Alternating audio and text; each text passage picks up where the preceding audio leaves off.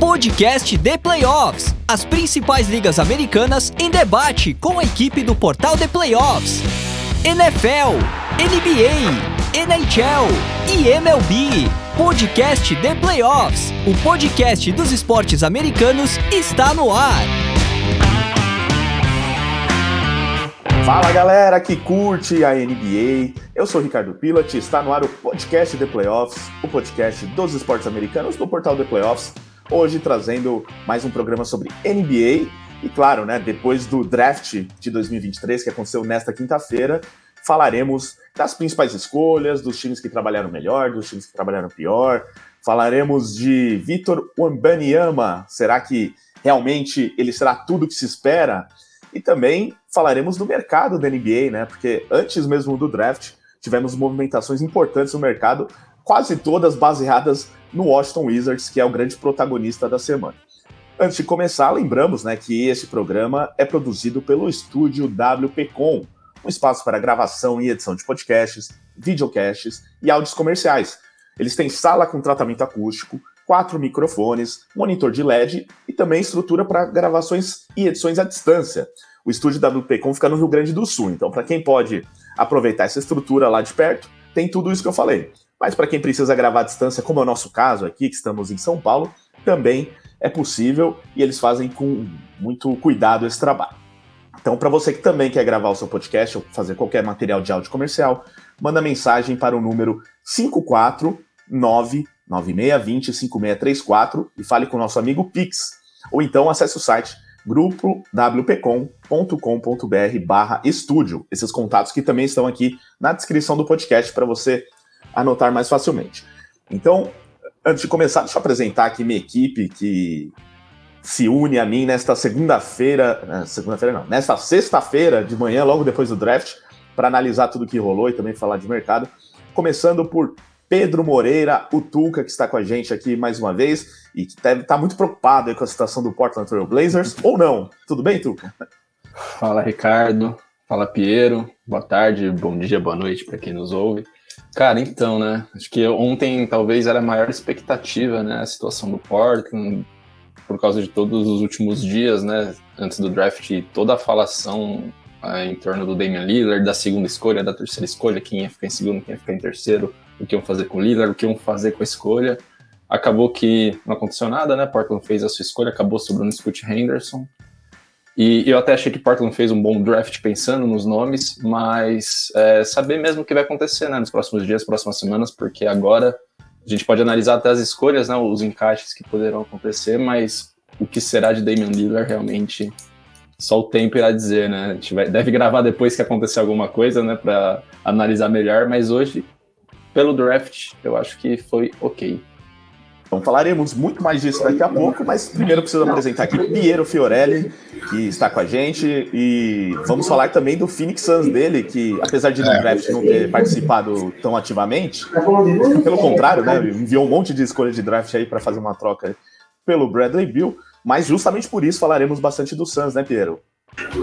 É isso aí, Rica. Um abraço para você, pro Tuca, para toda, toda a galera ligada aí no podcast. Bom, é quem garantiu o entretenimento da galera foi o Washington Wizards, né? O Washington Wizards garantiu o entretenimento antes e depois, antes e durante o, o dia do draft, né? Então, realmente, esse processo de reconstrução de Washington rendeu bons frutos aí de debate.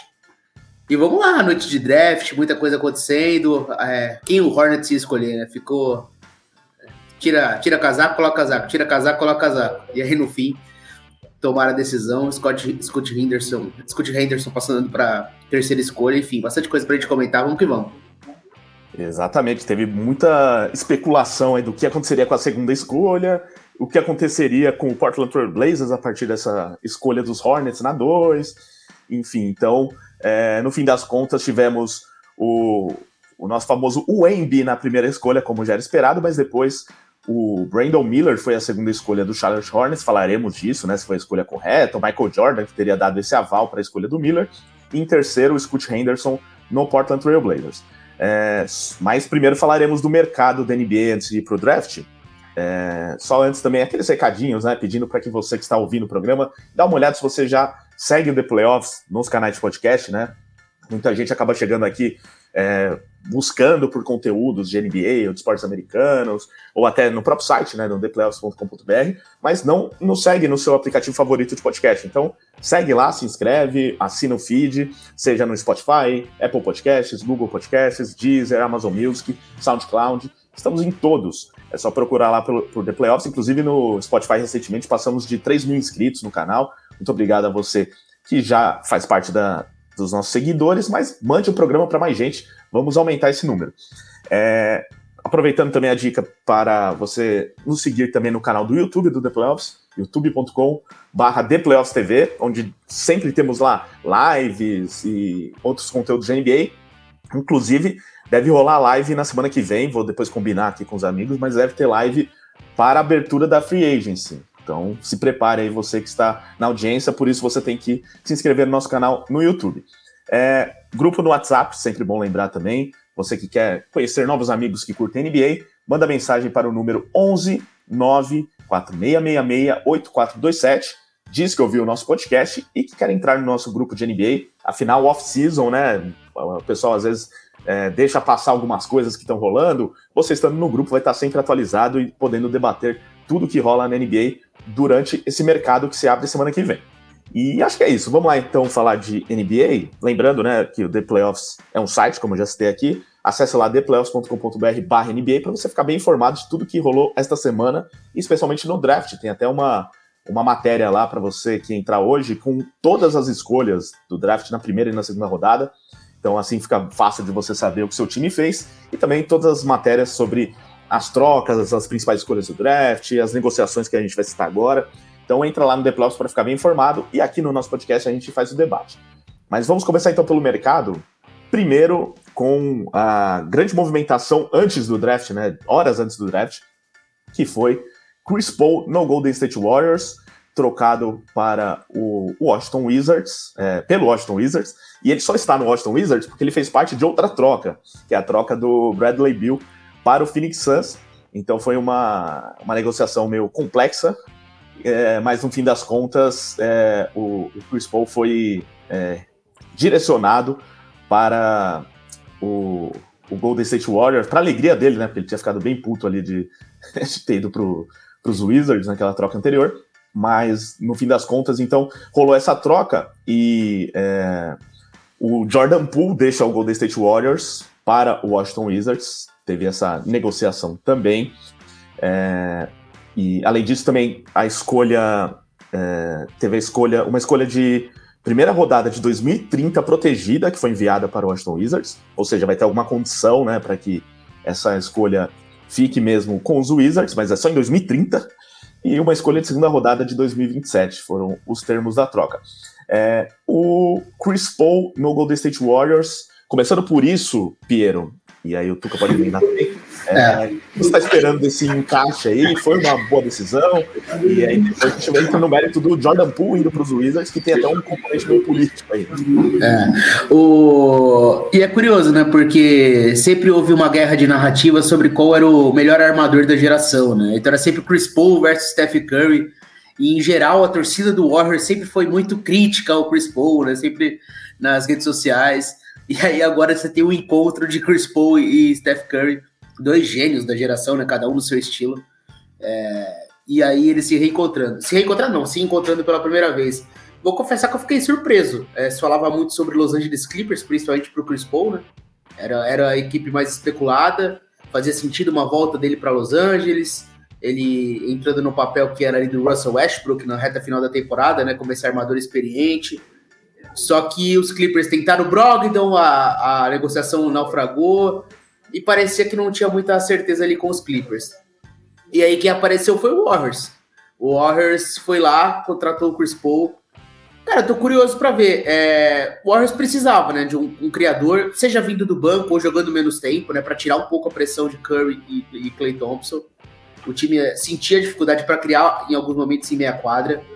É, a gente não sabe o que vai ser do Draymond Green. Então, se o Draymond Green não renovar, você perde um playmaker assim fundamental para esse ataque de meia quadra. E o Chris Paul ele supre isso. É, de certa forma, eles precisavam se livrar do Jordan Poole, né, Rica? Acho que isso é importante falar, né? É uma troca que tem Exato. o papel da, che da chegada do Chris Paul? Óbvio que tem. É, vai ser muito interessante ver o funcionamento disso. Tô curioso já para ver como vai funcionar. Só que eles queriam, de qualquer forma, se livrar do Jordan Poole. E custou relativamente caro, porque teve que ainda abrir mão de uma primeira escolha. Né? Te falar, nesse estágio da carreira do Chris Paul, um contrato de 30 milhões, 15 milhões garantido, mas um contrato de 30 milhões. É, qual é o valor do Chris Paul? Você pegar o Jordan Poole, que ainda é um jovem, um jogador promissor, o Jordan Poole é um jogador talentoso, e mais escolha de draft, me surpreendeu bastante. Então mostra o, o quão desesperado, não sei se é essa palavra, mas assim, a, a ansiedade do Warriors de se livrar do Jordan Poole e de certa forma adicionar alguma coisa para projetar um, um, um, ano que um, uma próxima temporada positiva para o Warriors. Né? E aí vem esse encaixe que ele não é simples, né? Porque o Chris Paul joga muito diferente do jogo de, do, do Warriors, né? Esse movimento, todo mundo é, se movendo ao redor da bola, ou, normalmente um, um, pivô, entre aspas, que era o Draymond Green, ou um, um Looney fazendo esses, esses handoffs para os seus arremessadores. O Chris Paul não é exatamente esse jogador, né? Mas ele é extremamente talentoso e extremamente inteligente, né? um dos maiores da história. Então, eu tô curioso para ver e, e, de fato me surpreendeu. Acho que essa é a palavra. Surpresa com essa troca e com o, tanto que o Warriors gastou para conseguir o, o Chris Paul.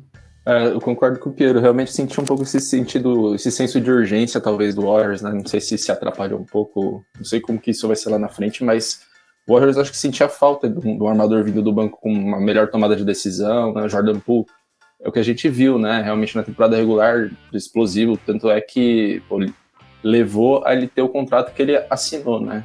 E até alguns dias antes, o Mike Dunleavy tinha falado, né? Pô, esperamos que ficaremos com o Jordan Poole pelos quatro anos, enfim, para três dias depois trocar.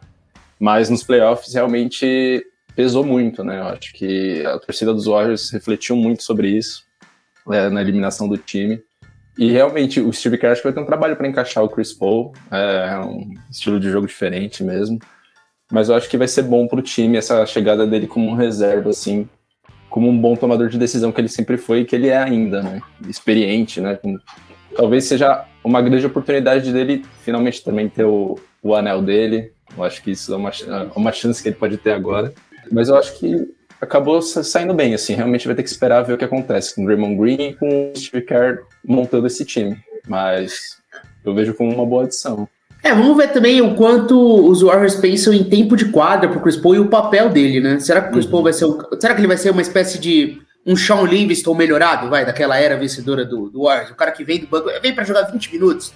Eu acho que se for essa versão que eles querem do Chris Paul, eu acho que pode ser excepcional pro Warriors. Sim. Assim, muito bom mesmo. É, agora, eles querem um Chris Paul comandando ao lado do Curry, jogando mais de 30 minutos, quer ver o funcionamento desses dois. Eu acho que esse é meio que o cara que vai comandar o ataque nos minutos do, do Curry no banco. E para quando precisar de algo diferente ele também jogar, eu acho que pode ser um encaixe muito interessante, muito legal mesmo. E eu acho que, assim, o Warriors é um time de jogadores inteligentes. E você trocar Jordan Poole por Chris Paul, vamos combinar que em termos de inteligência você ganha. Melhor. É, então, é, tô curioso para ver isso também, né? Qual é o papel que o Warriors espera e o tempo de quadra que eles esperam do Chris Paul por jogo. E assim, ele tem que chegar saudável nos playoffs, né? É muito triste o que acontece com o Chris Paul. Ele foi fenomenal assim pro Suns, não tem o que falar. Incrível a passagem dele pelo Phoenix. Ele, de fato, ele modificou a mentalidade da franquia. Mas isso é um problema de sempre do Chris Paul. Ele chega nos playoffs e ele se lesiona. É triste. Mas, de novo, mais uma vez, ele perdeu os playoffs por uma lesão. É, isso é até uma característica do Chris Paul, né? Esse, esse, lance de chegar numa franquia e mudar, né? Tudo aconteceu com o Thunder, quando ninguém muito esperava, né? Tipo, levar até os playoffs, no Phoenix a mesma coisa. Agora nos Warriors, realmente eu acho que eu espero um papel assim, Pedro, tipo, de mais tranquilo, assim, não tanta responsabilidade, tantos minutos mesmo. E até acho que isso visando preservá-lo para chegar mais inteiro lá na frente, né? Então, eu acho que isso seria essencial para a longevidade dele durante a temporada, né? Pela primeira vez, praticamente, a gente veria isso no Chris Paul, né? Acho que é um cara que sempre teve um volume né, na temporada regular e tal, mas tá veterano, né? Hiper veterano. Então, realmente, talvez chegou a hora né, de ter o papel reduzido, com uma responsabilidade grande, lógico, mas o talento que ele tem, hum, tipo, não tem como a gente duvidar né, do, do potencial dele dentro desse time. É, então, eu acho que justamente por isso, né, se ele chegar com essa mentalidade, aceitando um papel menor mesmo, e jogando menos minutos para chegar mais pronto para os playoffs. Acho que foi uma grande aquisição para os Warriors. Eu realmente não esperava os Warriors entrando nesse circuito aí pelo Chris Paul. Foi uma surpresa interessante e, no caso, eles acabam se livrando de um problema que é o Jordan Poole, é, porque tem esse problema interno com, dele, com, é, principalmente com o Draymond Green, que, é, lógico, ele é, agora ele abriu mão do contrato dele, né? Vai ser free agent, mas eu acho que esse movimento da saída do pool fortalece a possibilidade do Green ficar nos Warriors também, né? De renovar o contrato. É, uhum. Vou ficar surpreso também se ele não voltar para os Warriors depois da saída do pool, né? Pode ser que talvez nos próprios Warriors eles já pensaram, ah, vamos nos livrar dos dois logo, aí não renova com o Green e manda o pool embora. Mas eu acho que tem essa é. possibilidade do, do Green voltar. Né, essa, tem. Depois dessa saída do pool. E, e, olhando pelo lado do Jordan Poole, não sei se você quer falar um pouco, Rica, mas o, o Wizards, para mim, é assim, sensacional pro Wizards. Eles tinham o Chris Paul, um veterano que eles conseguiram na troca ali do, do Bradley Bill. É, tinha aquela dúvida, será que eles vão precisar simplesmente dropar? O... Porque assim, se você coloca o Chris Paul em quadra, mesmo que você seja um time ruim, ele vai tentar ganhar jogos, porque e ele vai fazer do time melhor. Ah, só o Chris Paul tá acabado. Cara, se você coloca ele no time, ele vai, ele vai ajudar. Então, o Wizards não queria colocar o Chris Paul em quadra, porque não é esse o objetivo, o objetivo é renovar. E você conseguir um jogador jovem, sob contrato por mais cinco anos, cara, você coloca o Jordan Poole em quadra, dá tempo para ele jogar. Eu acho que ele tem tudo para entregar números e ter valor de mercado. Você não precisa ter desespero para trocar ele agora. Porque o Jordan Poole não vai fazer você ganhar jogos o suficiente para você perder uma boa escolha para ano que vem. Não é um risco ah, vou colocar o Jordan Poole, meu time vai ser muito bom e eu não quero isso. Então, pro Wizards foi excelente. Eu acho que o Jordan Poole é um jogador talentoso, um pontuador, assim, com grande capacidade. Ele é muito bom passador também. Apesar de ser muito maluco, a seleção de arremessos dele é terrível. Num ambiente novo, sem pressão, esse cara pode daqui a um ano estar tá valendo muito mais do que ele vale hoje. E essa troca ter sido excepcional pro, pro Wizards. Então, se eles não conseguiram praticamente nada pelo Bradley Bill por causa da, da, da do, do, no trade clause lá, que a gente vai falar daqui a pouco, é, pro, pelo Chris Paul, acho que eles conseguiram um baita negócio. Se fez sentido pro Warriors para se livrar do, do, do Jordan Poole, pro Wizards parece assim, muito bom mesmo do que era possível eles fazerem. Exatamente. E, é, e o Jordan Poole tem tudo para ser, vai lá, a principal estrela dos Wizards, então vai poder até é. se desenvolver como um jogador Sim. desse nível aí para se mostrar para a NBA desse nível, né? Que nos, nos Warriors ele não tinha essa possibilidade, porque é um time que já tem muitas estrelas. É, aí, então, já que o Piero citou Suns e Wizards, a troca envolvendo Bradley Bill, é, ela foi fechada antes né, dessa troca do Chris Paul, então envolvia a ida do Chris Paul para os Wizards. É, além disso, então, o Bradley Bill, Jordan Goodwin e o Isaiah Todd foram para Phoenix, né, saindo dos Wizards. Esses outros dois aqui mais né, para contrapeso, mas é, também foi o Landry Shamet para é, para o Washington Wizards, esse daí que é um dos jogadores mais trocados em menos tempo da história da NBA, né? Cada seis meses ele é trocado. E aí um tem dos piores jogadores da NBA também. Um dos o quê? Um dos piores jogadores dos de custo-benefício. Porque falando o contrato dele é muito ruim. O Suns, quando trocou por ele, deu um contrato para ele e, cara, é inexplicável, sinceramente. Tu vê que ele teve o, o jogo lá contra o Denver, né? Foi o jogo que ele apareceu e ganhou uhum. Um, jogo contra. Mas, sinceramente, foi lamentável a passagem dele pelo Phoenix. Cara, o, o Suns pega ele no, no, draft no primeiro ano do Chris Paul, né? Porque o Monte Williams conhecia o Landry Shamet da época do Philadelphia, então é o parça do, do Monte Williams. Ele chega pela escolha 29 ou escolha 30 e o Suns dá um contrato de 40 milhões para ele. Cara, é inacreditável o que o Suns fez com o Landry Shamet. Pelo menos Pelo conseguiu, menos se, livrar, se livrar. É, se é. livrou agora. E além disso, para complementar a troca, os Suns enviaram é, seis escolhas de segunda rodada do draft pelos próximos anos até 2030. E também é, fizeram quatro swaps, né? Que significa o quê?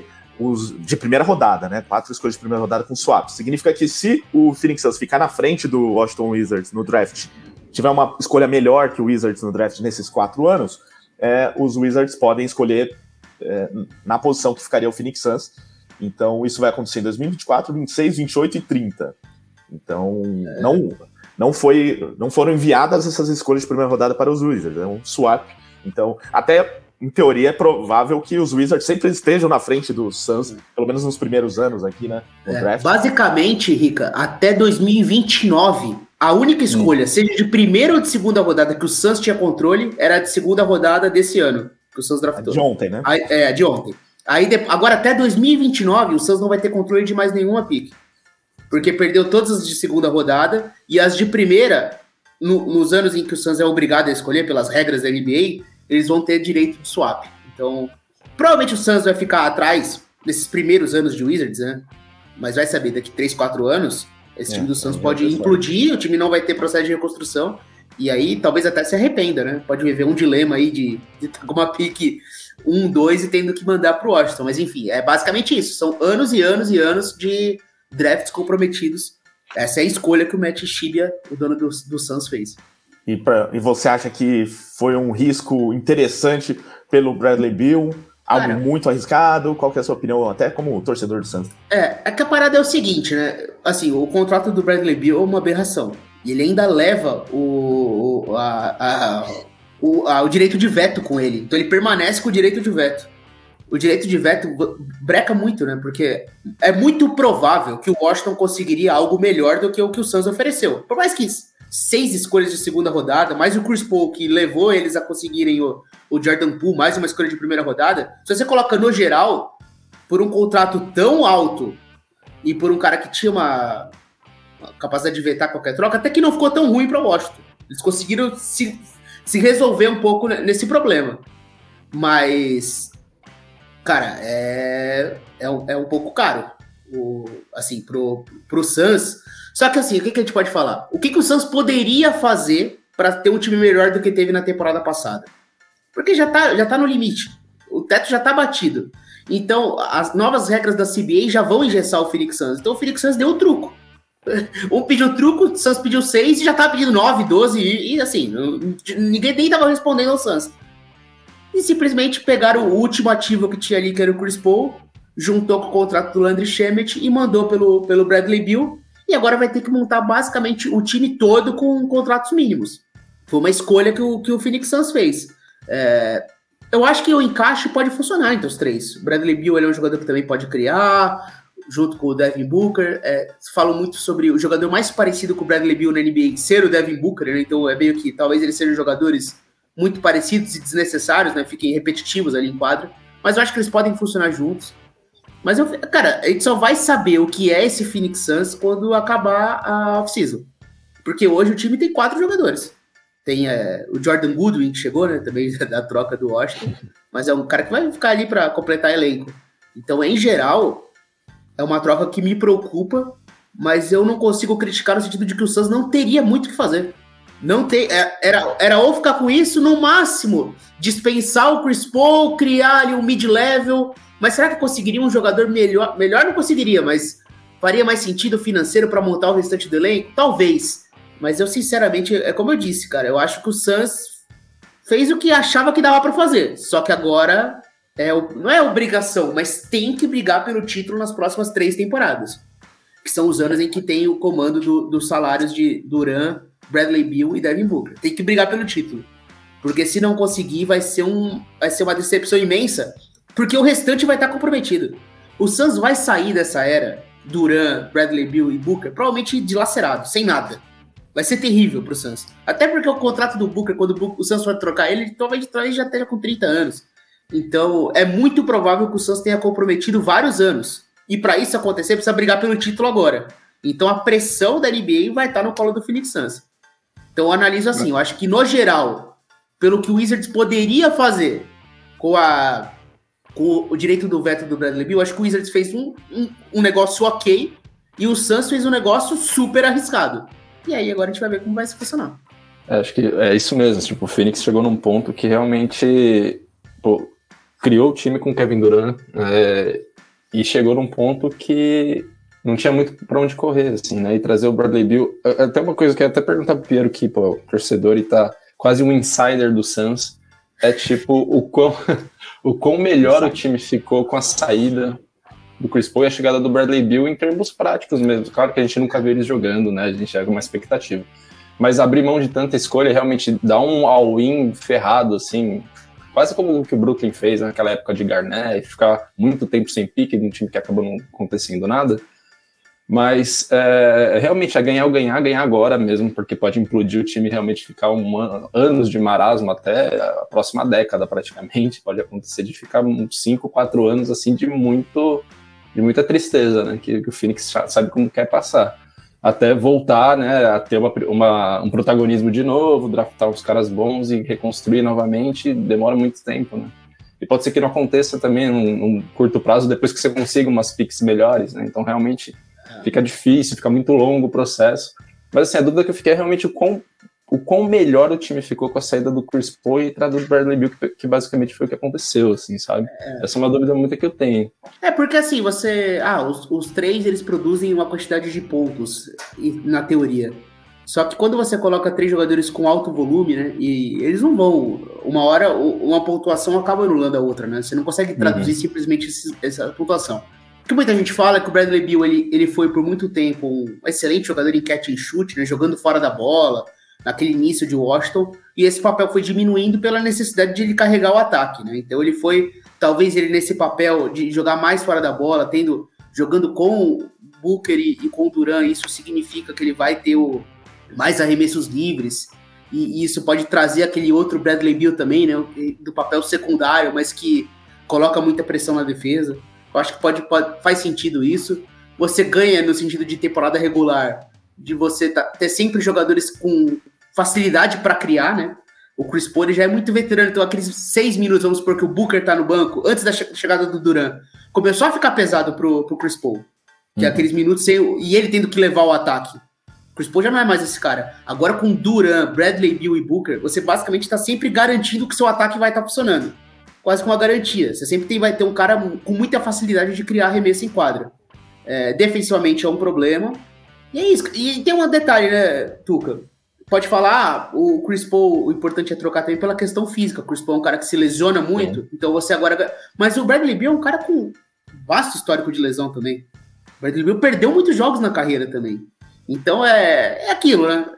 Eu, eu, eu tenho as mesmas dúvidas também. Eu não tenho nenhuma garantia de que vai ser esse encaixe perfeito, mas o que nos resta é uma tentativa, né? né? Isso, é, é, isso acontece, mas é o que tem que ser mesmo, né? Tipo, tentativa e apostar mesmo, né? Acho que todo, todo movimento é isso, né? Em maior é. ou menor escala é, é um risco. É assim, um risco, exato. Tinha que ser feito, talvez. Né?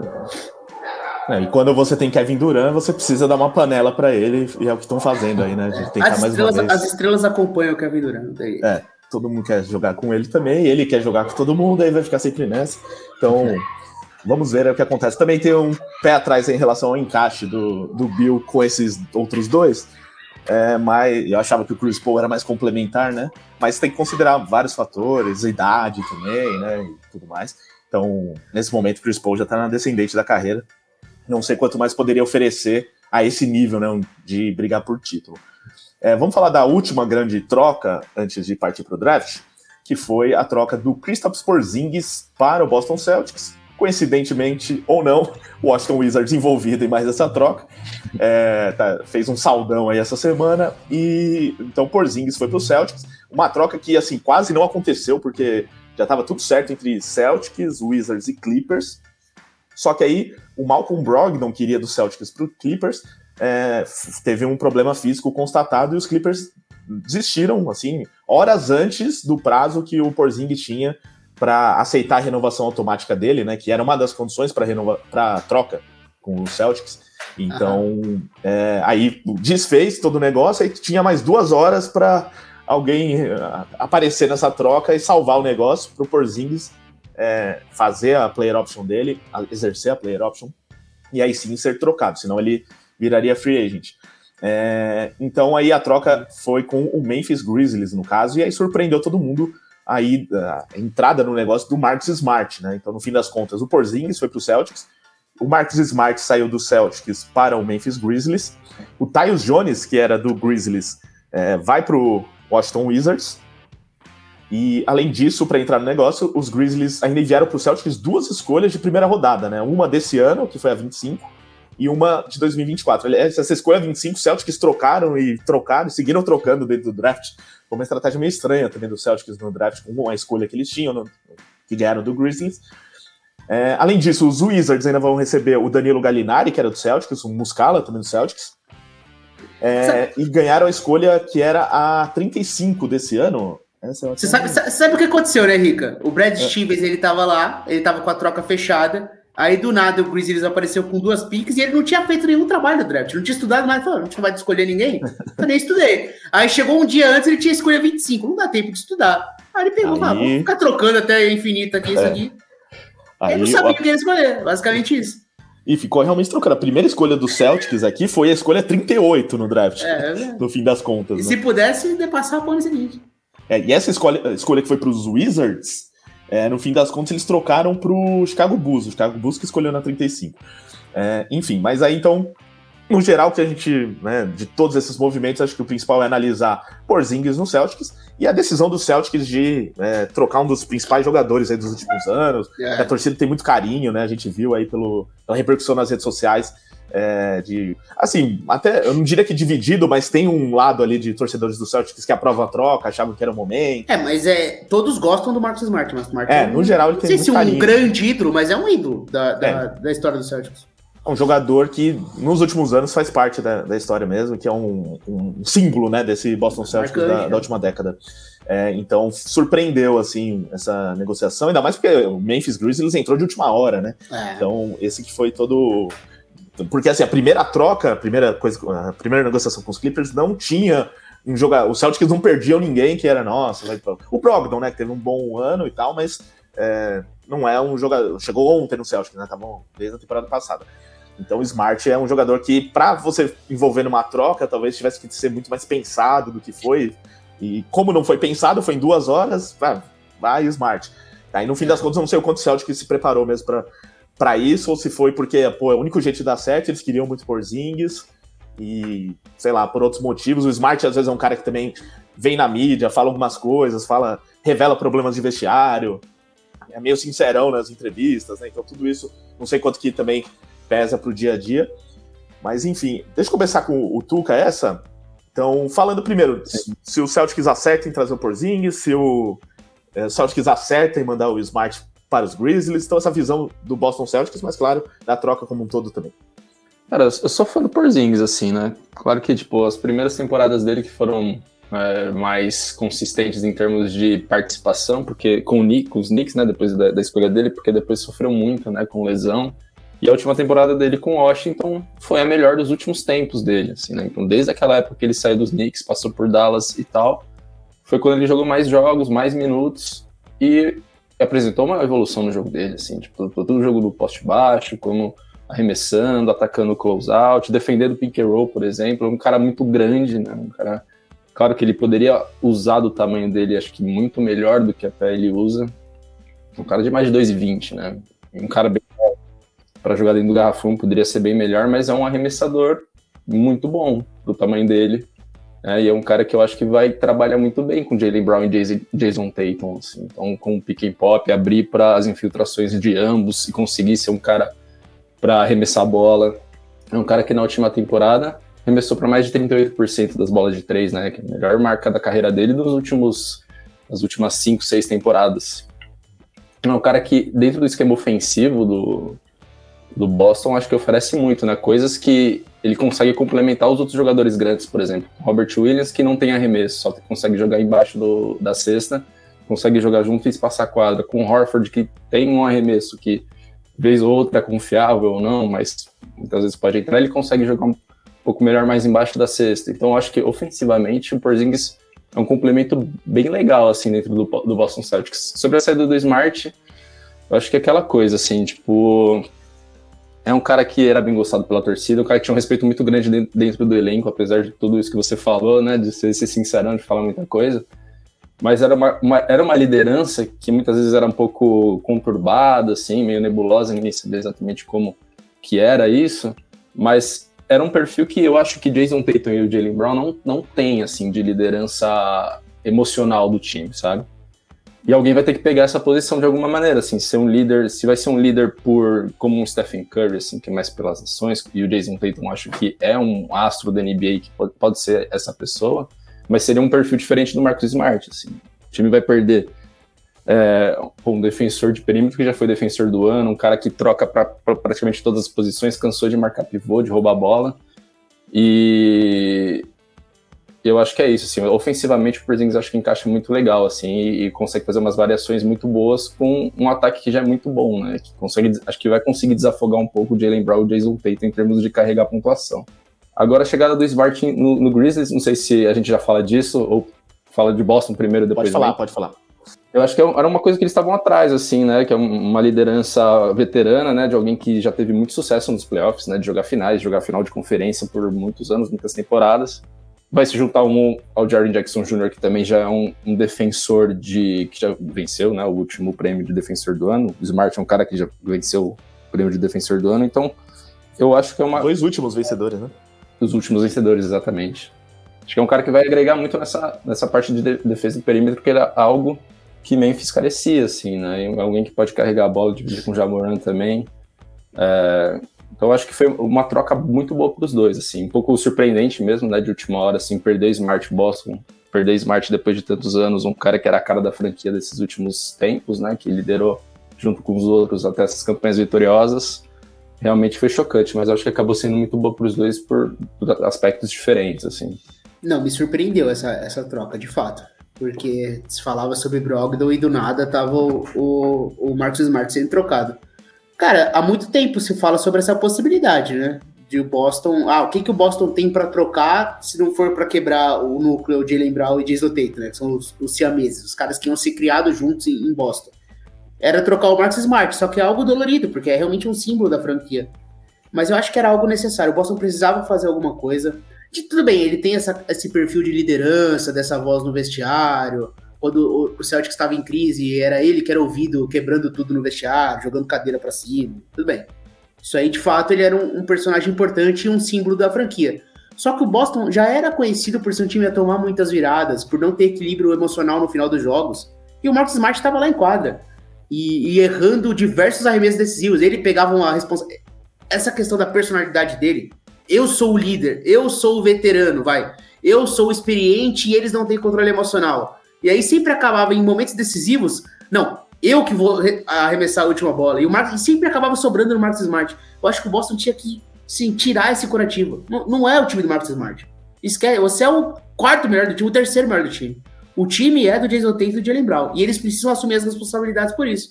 Então, para mim, para Boston, foi muito importante isso. Acho que o Jason Tate e o Jalen Brown eles precisavam aumentar o papel dele e essa necessidade dele serem o protagonista, inclusive nos momentos decisivos. O Marcus Smart é um excepcional defensor, excepcional, muito bom mesmo. É, pro, pro Memphis é muito importante, porque como o Tuca disse, o time não tinha defesa de perímetro. A defesa de garrafão é boa, mas a defesa de perímetro é horrível. É, e o Marcus Smart chega para ajudar, talvez para ser esse veterano, ele é o símbolo do grit and grind, né? Então, se tem um jogador que parece um jogador do Memphis Grizzlies, é o Marcus Smart. Então faz sentido pro Grizzlies, mas eu achei excelente para Boston. Excelente. Porque ainda consegue escolher de draft, pega o Porzingis, que eu acho que faz sentido demais nesse elenco. O Porzingis jogou muito bem a última temporada em Washington, finalmente uma temporada saudável. Eu, sinceramente, eu gostei muito do que o Boston fez. Eu acho que o Boston precisava disso e do que era possível fazer com o Max Smart, eu acho que eles fizeram um ótimo trabalho. E, de fato, faz sentido para Memphis também. O, Memphis vai ficar 25 jogos sem o, o, o Jamoran. O Tyus Jones era um, um, muito bom armador reserva, né? Inclusive, por anos e anos, o, o Memphis era conhecido por jogar bem sem o Jamoran, justamente porque o Tyus Jones é um cara que consegue levar o ataque nesses jogos. Ele não vai ser o cara que vai conduzir um ataque nos playoffs, mas para a temporada regular o Tyus Jones dá conta do recado. Provavelmente o Washington vai, inclusive, fazer o Tyus Jones virar uma coisa melhor do que era o Marcos, o Marcos Morris, por exemplo. Acho que o Washington se deu bem nessa, né, de conseguir o Tyus Jones e o Marcos Morris. Então, para mim, fez sentido pro, pro Memphis, fez sentido para Boston, fez sentido para Washington, e essa troca acho que, ok. O Washington não queria mais o Porzingis por ficar um ano só, é, então é uma daquelas trocas em três times que os três saem bem, na minha opinião, pelo menos. Achei interessante. E fica também o registro aí o quão ruim deve ser a questão física do Malcolm Brogdon, né? Porque a troca era boa para os Clippers. Os Clippers Sim. precisavam de um armador, eles iam se livrar do Marcos Morris, que eles não querem mais o Marcos Morris lá. E a escolha 25, o que, que a escolha 25 vai ajudar os Clippers, que querem ganhar agora? O Barco Brogdon chegaria e ajudaria muito esse time, faria muito sentido. E eles, pô, recusaram essa troca, eles perderiam muito pouco. Então, e ainda se, liv se livrariam, entre aspas, do contrato do Marcos Morris. É, realmente preocupa a questão física do Malcolm Brogdon. Vamos ver como que o qual vai ser a decisão dos Celtics em questão de armadores, né? Vai ser o Derek White levando, vai ser o Malcolm Brogdon enfim, mas é isso. Eu vejo essa troca nesse sentido. Acho que foi boa para todo mundo. e principalmente para Boston. Acho que Boston precisava dessa mudança. É, o, o Brogdon, que é atual sexto homem da NBA ainda, né? Foi eleito o melhor é, sexto homem. Realmente, para um, ele ser recusado por um time, porque alguma é, coisa então. séria tá aí. Tem até uma matéria no próprio The Playoffs sobre isso, sobre isso. essa questão do, do Brogdon. Acessem lá o theplayoffs.com.br barra NBA para vocês saberem melhor é, sobre essa questão física. É, só para fechar de todos esses negócios, eu acho que o, o, Wizards acabou, mesmo sendo o protagonista, né? Ele, dentro das trocas em si, ele foi o coadjuvante de tudo, né? Exato. É, os jogadores que estão indo para os outros times. Mas é, que vocês, só para fechar, o Wizards trabalhou bem, na opinião de vocês, dentro do objetivo que é esse rebuild. Tá meio confuso, fizeram o que dá para fazer. Não dá, é uma, uma área nebulosa analisar o Wizards nesse momento. O time ficou é um bem pouco. ruim, né? É. mas era o que eles queriam também. Então... Exato, exato. Só Precisava, que... finalmente, né? Finalmente. Só que, assim, quando você faz o rebuild, você faz o time ficar ruim, mas com uma perspectiva é que... de melhorar em algum momento, né? É, é, é, assim... é importante dar uma direção, né? E eu acho que é. ao, ao, menos isso tem, tem um pouco, né? É que tem uma, é uma coisa, você faz uma coisa que vira uma cagada, e aí o problema fica maior. Aí você faz uma outra cagada, o problema vai ficando maior. Aí quando você vai resolver o problema, você não consegue resolver todo o problema, você minimiza ele. Então não dá pra você falar quando você minimiza o problema que você fez um puta trabalho. Eles demoraram tanto para trocar todo mundo. Foi tanto tempo para Eles assinaram essa extensão gigantesca do Bradley Bill, quando eles poderiam ter trocado o Bradley Bill por um pacote fantástico. Eles não trocaram, quiseram renovar, deram a, a, a, o direito do veto pro Bradley Bill. E foi assim, com todos os jogadores, eles demoraram muito para fazer esse movimento de rebuild. Então os jogadores vão perdendo valor de mercado. E as trocas vão ficando mais difíceis. Eles conseguiram o melhor que era possível hoje.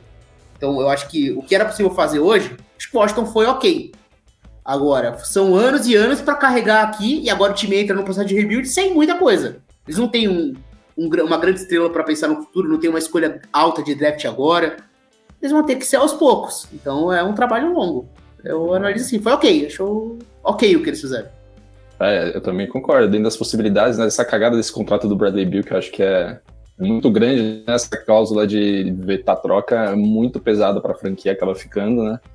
E é isso que é. eu quero falando, estrela jovem, né? E isso é o que normalmente o ponto de partida, assim, um time em rebuild é você ter uma escolha alta e uma estrela em potencial, bem jovem, mas não é o que acontece em Washington. Tem jogadores jovens que até mostraram um bom trabalho na última temporada, mas é um cara como o Corey Kispert, assim, é um cara como o Daniel Vidige, assim, muito irregular e que não é nada que você olhe e fala, pô, vou construir em volta de um cara desse. Assim.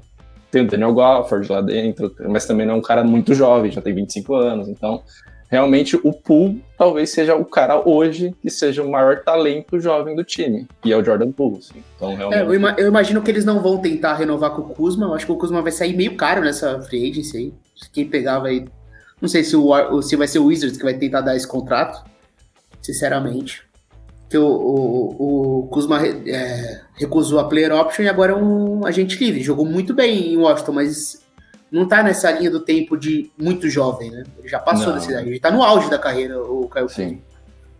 É, provavelmente ele vai para outro lugar, pelo menos se ele quiser jogar em alto nível, tava em outro é lugar. Não, né? tem é não tem muito time cap, né? Tá todo mundo comprometido, é. né? É, uma coisa que eu ia falar é que pelo menos o, os Wizards, até ia pegar aqui uma informação sobre isso, é, é, não, não achei, mas daqui a pouco eu pego, mas eu acho que os Wizards têm um pouco de cap aí, então poderiam, ah, não tem nada a fazer, vamos dar dinheiro para esse cara aqui. É, já que tá aí nesse valor, é. né, disponível não vai investir em alguém para mudar a frente. É o que o Thunder fazia, né? O Thunder montava um time lamentável de horrível, assim, muito ruim, e aí ficava com o cap aberto. Aí o time tem, ah, eu tenho um jogador que eu preciso me livrar, para conseguir alguma coisa. Então você manda para mim esse jogador, me manda uma escolha de draft junto, eu não preciso mandar nada para você. Então eles vão. Eles, é, o time ruim normalmente faz isso. Eles vão criando espaço de cap, vai recebendo o jogador de time desesperado para abrir e vai coletando escolhas é um trabalho de longo prazo. Para pra torcida é horrível, né? Porque você vai ficar. Não, você perde a paciência uma hora, mas era o que o Washington precisava fazer. É, vamos ver o que o Kuzma vai querer fazer também nesse caso aí. Mas o Washington Wizards é, se consolidando com o seu, seu rebuild. Agora a gente vai falar do draft, e aí tem o Wizards envolvido também. É o protagonista da semana, não tem jeito. É, mas primeiro. Pela primeira vez na história, o Washington Wizards é protagonista da NBA. Pela, exatamente. Uma semaninha de muito protagonismo. Fala é. Não, a, a, segunda, né? A primeira foi quando levou o Michael Jordan, vai pra lá. Verdade. Não, você tem razão, você tem razão. Você já mudou. Retiro o que eu disse. Retiro Quando eles foram campeões, não era nem o Wizards, né? Era Bullets. Então, como Washington Wizards, é, é a segunda vez. É, mas vamos lá, draft, a gente vai começar pelo grande protagonista do draft, grande literalmente, que é Vitor Wembanyama. Foi a escolha do San Antonio Spurs, nenhuma dúvida em relação a isso. Desde o dia da loteria que os Spurs venceram, já era sabido agora só tornou oficial. Então, assim, eu acho que o mais fácil de, de, a gente debater é que não é se a escolha é certa ou não, porque não faz nem sentido essa, esse debate. Ninguém no mundo escolheria outro nesse momento. Mas é analisar o que esperar dele nos Spurs nesse começo, se já é, pelo que hype que tem nele, se a gente vai ver algum impacto imediato, se você espera alguma dificuldade dele na NBA nesses primeiros dias é, vai trabalhar com o Popovich, que é conhecido por desenvolver jogadores e adorar jogadores internacionais, então tem esse encaixe também. Então, assim, tudo conspirou para ele cair num lugar bom, né? Diferente de outros times que, é, que a gente sempre fica naquele medo do que vai acontecer com um grande jogador. Mas expectativa, assim, a, a curto prazo, na primeira temporada, é, o que, que vocês acham do Wembanyama nos Spurs? É, eu acho que ele vai chegar num time dominado por jovens, né? Já também. É, e ele é um cara de impacto imediato, assim, não tem como. Jogou já no nível profissional. Acho que a, questão física, que é o que sempre falam dele, né? Sobre ser um cara muito esguio, magro para posição. Assim, não vejo isso como um, limit, é um limitante de certa maneira, mas pô, ele tem uma, uma vasta, vastas opções ofensivas e é muito bom defensivamente também, tanto protegendo o aro como quando ele se desloca para o perímetro, tem muita agilidade. Eu acho que ele tem uma coisa que é o arremesso, melhorar mesmo o arremesso, né? Ele tem o arremesso, ele sabe arremessar de várias maneiras, né? Mas se aproveita mais a finalização no aro, pelo tamanho e envergadura dele, que são meio, realmente fenomenais. Ele sabe aproveitar muito isso, mas eu acho que a inteligência dele, tem um QI de basquete também muito bom. Eu acho que ele vai saber se adaptar à NBA e ele caiu no melhor time possível, assim, né? Então, San Antonio conseguiu realmente com a primeira escolha, fazer o melhor negócio possível do draft, que era fazer, não, não, não pensar e escolher o Ibaniama. Então, é, o impacto vai ser imediato, assim, acho que não, não tem como. Ele é muito dominante, ele mostrou isso. Ele mudou de time, saiu de um time maior para um time menor para ter minutagem e mostrar que ele era capaz, levou o time para a final do campeonato francês. Na, na, na, seleção também, já estreou no profissional, joga com um profissional desde muito cedo. Então, realmente, acho que ele vai chegar. a Copa do Mundo agora, né? Ele, ele vai ser convocado, ele, ele, quer jogar, né? Ele quer jogar. Ele, ele claro que quer. É. Quer, jogar, quer ganhar do, dos Estados Unidos na final, inclusive. Então ele chega com muita, muita moral, né? Muita expectativa, assim. Claro que fora o que ele já pode apresentar, tem essa parte emocional da pressão. É, não sabemos como isso pode afetar ele, mas o impacto dele acho que é imediato e não tem muita dúvida disso, assim. É, é muito bom quando você tem uma escolha e é impossível você errar, né, cara? Porque assim, é uma decisão muito fácil de se tomar. Bom pra história, né? Ser, é, nunca vai ser julgado por essa escolha. Né? Não importa o que aconteça. Mesmo que dê errado, né? Era o certo a se fazer. Errado, era impossível, é exato. É, o, cara, uma coisa que, que é importante ressaltar, quando o jogador é muito grande, muito grande, e com as características físicas do NBA, a preocupação maior é o quanto ele vai durar, né? Nunca um jogador da altura do, do NBA chegou a mil jogos na NBA, né? Acho que é isso, né? Uhum. É, então é uma barreira a, a ele passar aí vai ser para sempre isso na carreira dele. Só que ele chega na NBA sem histórico de lesões e ele veio de uma temporada em que ele jogou todos os jogos. Todos os jogos da Liga Francesa ele jogou.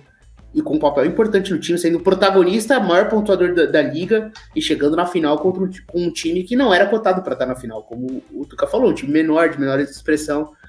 Foi varrido pelo Mônaco na final do Campeonato Francês, mas ele levou o time até lá. Então, o cara de 18 anos ter esse papel já na Europa é impressionante. Assim, na pior das hipóteses, na pior das hipóteses, esse cara vai ser defensivamente um fenômeno. Porque a capacidade de mobilidade lateral dele, de contestar arremessos, de proteger o aro, de defender fora também, de interferir nos passes. Ele defensivamente é impossível, impossível ele não ser excepcional defensivamente. Impossível. Ele estando saudável, então, e ofensivamente você vai descobrindo aos poucos. Um jogador, é difícil um Hulk já impactar ofensivamente num nível impressionante. O San Antonio não vai entrar nessa temporada sonhando com playoffs, play-in. Pode acontecer? Pode. Não sei como vai ser o, a dinâmica da off-season, né? Falam sobre a possibilidade do, do San Antonio assinar com o Austin Reeves, né? Tudo bem que é um contrato restrito, o Lakers pode cobrir, mas falam que é um jogador que o San Antonio quer começar já a montar jogadores mais pro, jovens, mas também mais prontos para já dar uma dinâmica interessante, porque o Popovich também é um técnico veterano, né? Eles querem aproveitar esse, essa, essa reta final de Popovich como técnico. Então, assim, eu tô curioso de diversas formas, mas eu acho bastante, bastante improvável que ele não seja muito bom. Assim, muito provável mesmo. Ele vai, ele vai ser muito bom. E se ele não for tudo que é esperado no ataque, eu acho que ele pelo menos vai ser um jogador bom ofensivamente e fenomenal defensivamente. Então, assim, é um cara para mudar a história de uma franquia.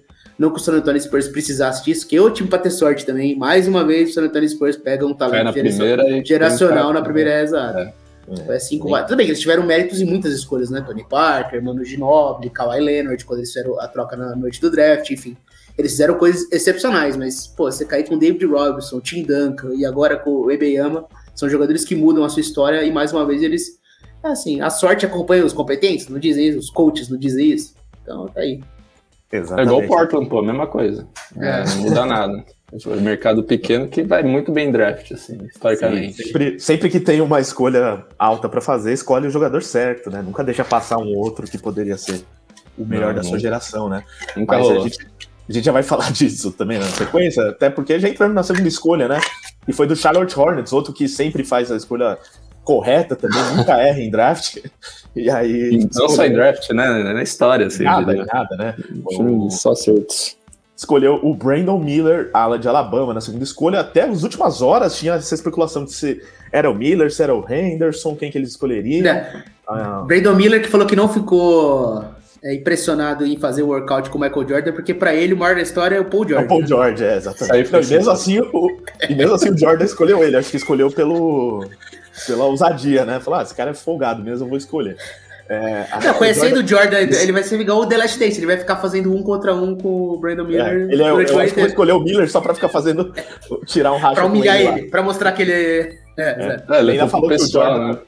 Ele ainda falou que o Jordan lançou um airball na frente dele, né, que ele falou que ficou chocado. Puta, pode crer, né? É. O, assim, o, cara o Jordan... tem uma entrevista curta para fazer antes do draft e ele reserva o tempo dele para falar essas coisas. em 30 segundos ele falou essas duas coisas. Paul George, maior da história, e eu vi um airball de Michael Jordan. E mesmo não é assim é foi isso. escolhido. Cara, aí que é. vocês falam aí, é um velho. É. Tipo, pô, o cara velho desse é bom assim, não é possível. Só pra, pra, quem não sabe, não, o Michael Jordan, ele era o dono do principal do Charlotte Hornets, mas ele vendeu a parte majoritária dele né, na franquia, vai seguir como dono minoritário, mas ele ainda participou dessa escolha do, falaram que foi uma escolha quase que dele, assim, dele ter ido lá ver os treinos, ter pedido um segundo treino do Miller, um outro do, do Scott Henderson. E aí, então, a escolha provavelmente passa muito pela decisão do Jordan, que, assim, como dirigente até hoje, não se provou, assim, dos melhores. Então, fica também essa dúvida. E para a maioria das pessoas, o Scott Henderson era um jogador melhor que o Miller aqui. Aí tem algumas questões de encaixe, né? Porque já tem o Lamelo Ball lá e tudo mais. Então, hum. passa por isso, né? De se era o melhor disponível, se era o melhor encaixe disponível. Mas o que, que, você acha, Pierre? Foi a escolha acertada para o Charlotte Hornets dentro desse cenário? É, se fala muito sobre ele, a dupla dele com o Lamelo Ball, né? Que ele é um jogador que faz mais sentido ao lado do Lamelo Ball, o Scott Henderson é um armador sem muito arremesso, então talvez fique um pouco repetitivo você construir um time ao redor do Scott Henderson e Lamelo Ball. É, cara, eu acho que faz sentido. O Brandon Miller ele é um, um grande arremessador. É, ele faz muito sentido na NBA de hoje, se ala é que consegue atuar em diversas funções, defende múltiplas posições, é um grande arremessador de três pontos. É, então, eu não sei até que ponto ele vai conseguir ser um, um, criador natural, né? Um cara que você dá a bola na mão dele ele vai tirar pontos da cartola. Não sei se ele vai ser esse tipo de jogador. Mas ele também é um cara que eu acho improvável que seja um jogador negativo na NBA. Na pior das hipóteses, ele é um 3D super competente e que você consegue construir um bom time ao redor dele. Eu entendo a escolha, sinceramente. E eu não sei até que ponto, né, Rica? A gente não sabe como funciona, né? Você fica fazendo esses movimentos de ah, eu vou escolher o Scoot, ah, eu vou escolher o Brandon Miller, e vai usando o hoje e o Chubbs para divulgar isso, até que ponto você não tá esperando ligações, de repente, sabe? Do tipo, ah, por trocas, não sei, às vezes tem isso. Ah, vou falar que eu vou escolher o Brandon Miller e vou ver se alguém liga para mim. Não, agora eu vou escolher o Scoot Henry, vamos ver se alguém liga, sabe? Acho que tava esperando o Pelicans dar uma ligadinha lá ontem, é, né? Ou o próprio Portland, quer subir, sei lá, para pegar dois, ou um, um outro time. Às vezes você faz isso para meio tatear o mercado, mas parece que realmente era o jogador que eles queriam, é, é o jogador que eles entendem que é o melhor para construir ao redor com o que eles já têm lá. Eu sei que times que estão tão, tão mal, a tendência é, é, preferir não fazer isso, né? Simplesmente pega o maior talento disponível, você já não tem muita coisa, você não vai, não vai ser o Lamelo bom e, e mais nada que vai fazer você ganhar um título. Só que se você tem uma dúvida, realmente você acha que é muito próximo, aí faz sentido você fazer uma escolha por encaixe. E o Brandon Miller tem um encaixe. Então eu, eu vejo por esse lado, assim, essa escolha. Ah, não, eu também acho, assim, tipo. Eu acho que também o pessoal pesou muito a mão. Parecia que o Brandon Miller também tiraram pra bosta, assim, como se ele fosse ruim, assim. O Scoot, beleza, é um maior talento também, acho, mas atlético pra caramba, um, um armador e tal. Mas o Brandon Miller tem, pô, puta valor, como você falou, Piero. Pô, defensivamente, ótimo, bom chutador de três. É um, é um encaixe mais fácil para os Hornets, sem dúvida. Isso é o que foi mais falado nos últimos tempos. Mas parece que o Hornets sempre no fim sempre esteve com o Brandon Miller na cabeça, assim. Eles fizeram os treinos com o Scoot, fizeram com o Brandon Miller. Aí falaram que o Brandon Miller não foi tão bem, o Scoot sempre esteve bem nos treinos para draft, e aí marcaram aquela segunda vez com os dois, que foi aí que o Brandon Miller realmente gostou muito do Michael Jordan. Mas, e aí, aí as notícias depois disso é que realmente, nesse segundo treino, o Brandon Miller conseguiu mostrar quem ele realmente é, e teve, tem as entrevistas que, assim, valem tanto, assim, tipo, esses treinamentos para draft é muito maluco, assim, são muito malucos, assim, porque realmente a gente não sabe quanto isso pesa. Quer dizer, no fim pesa muito. Mas parece tão estranho, né? Umas entrevistas que eles fazem, uns treinos, assim, bem arremessando, fazendo, correndo, enterrando, as coisas meio fora de dinâmica de jogo, né? E contam muito, assim, para os caras normalmente escalarem no draft, sair lá de uma segunda rodada e de repente o cara tá na loteria, muito por conta desses treinos. E nesse segundo treino, o Brandon Miller evidentemente impressionou mas é, teria sido marcado só para confirmar, pô, Brandon Miller, a gente quer você, mas você não tá mostrando, né, por que, que a gente quer você. E aí, nesse segundo treino, realmente parece que o Hornets sempre quis o Brandon Miller, e é o encaixe mais fácil mesmo pro, pro Hornets, mas é o que o Pedro falou, assim, tipo, é um time que não tem nada e pensa mais no fit em vez do melhor talento, enfim, mas acredito que o Brandon Miller não, não é um talento tão abaixo do Scott Henderson, e é um ala que, numa deficiência de, de Charlotte, assim, que é criação meia quadra, um ala defensivo muito forte, numa posição com um estilo de jogo que é o que a NBA pede hoje, como o Piero falou, que é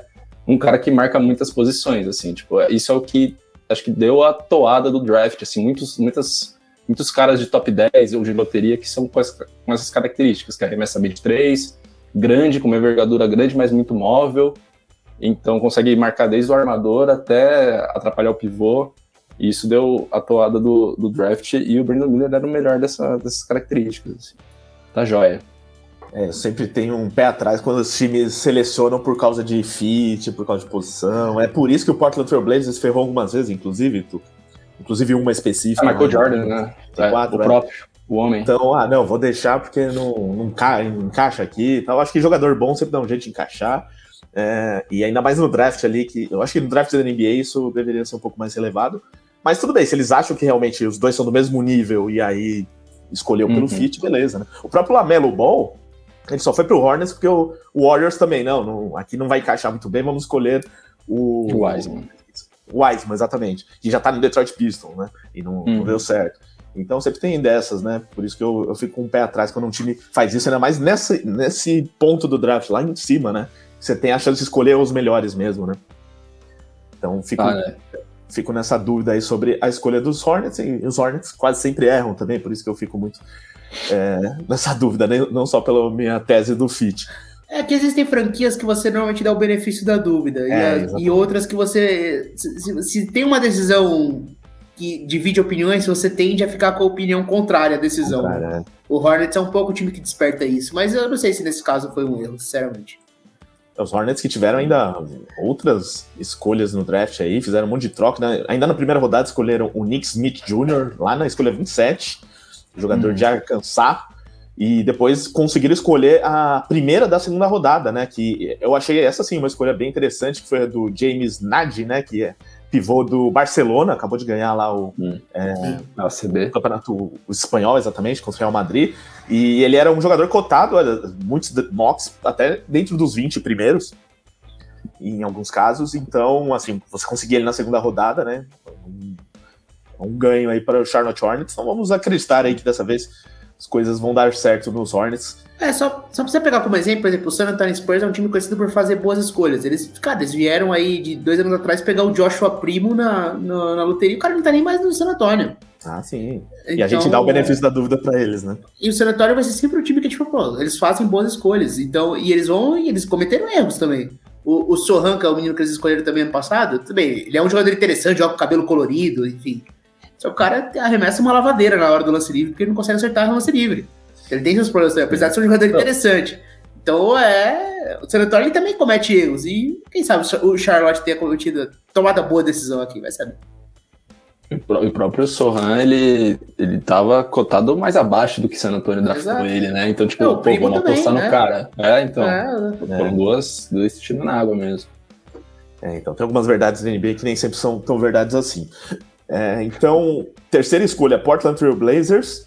Aí, nesse caso, caiu no colo o Scott Henderson. A única dúvida aqui, né, Tuca, você falando da sua equipe, uhum é, é, se os Blazers deveriam ter tentado trocar essa escolha, porque era um desejo do Lillard, né, que, os, que eles usassem essa, pelo menos o que diz a, a imprensa, né, que, os, que o, os Blazers usassem essa escolha um jogador de mais peso, uma troca que elevasse o patamar do time já para esse ano, que, claro, dificilmente vai acontecer só pela seleção do Henderson, né? Não vai ser é, só a chegada dele agora que vai fazer o Blazers brigar por título esse ano. Talvez a, a, médio prazo. E a médio prazo, não sei se o Lillard ainda vai estar no seu melhor para que os Blazers estejam nessa condição. Por isso que existem também boatos surgindo depois do draft de que ele teria ficado um pouco insatisfeito com isso.